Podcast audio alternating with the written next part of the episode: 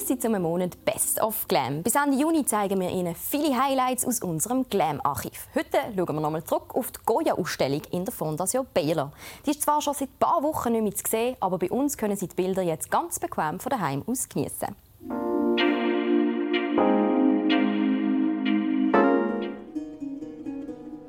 Der Francisco de Goya ist einer der wichtigsten Wegbereiter der Moderne. Die Fondation Baylor widmet dem Künstler jetzt eine der bisher bedeutendsten Ausstellungen. Von Porträts vom spanischen Adel bis hin zu Bildern, die geheimnisvoll und verstörend können sein. Die Bilder vom Künstler Francisco de Goya sind nicht einfach zu greifen. Welche Bilder aber widerspiegeln der Künstler Goya mehr?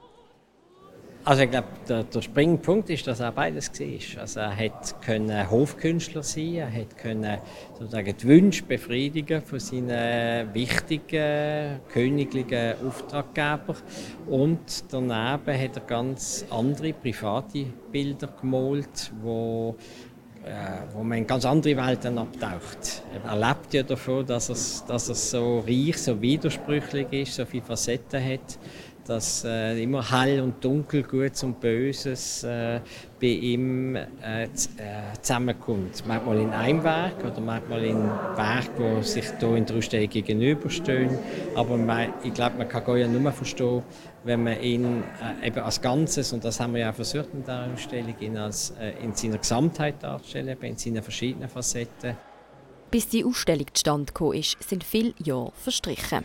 Also da äh, steckt natürlich viel Vorarbeit dahinter. Also wir sind äh, über zehn Jahre an diesem Projekt äh, äh, gesehen und hat, äh, der Schlüssel zum Erfolg ist natürlich das erste Mal äh, der Prado gesehen, weil das Museum hier in Madrid die größte, bedeutendste äh, Goya-Sammlung hat und ohne ähm, Leihgaben von Prado können sie keine äh, gute Goya-Ausstellung machen.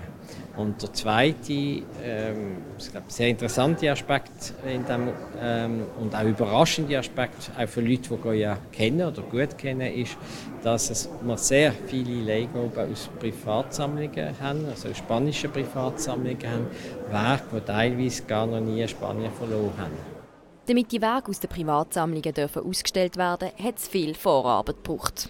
Es ist natürlich, äh, wie gesagt, zehn Jahre Vorbereitung und ähm, das hat natürlich viele Gespräche, äh, vertrauensbildende Maßnahmen gebraucht, damit man die wertvollen und eben teilweise äh, sehr seltenen Bilder, die in diesen Privathäusern hängen, wo also die Leute damit leben, teilweise von ihren Vorfahren geerbt haben, dass sie sich hier bereit erklärt haben, die uns jetzt für die äh, Ausstellungszeit zur Verfügung zu stellen.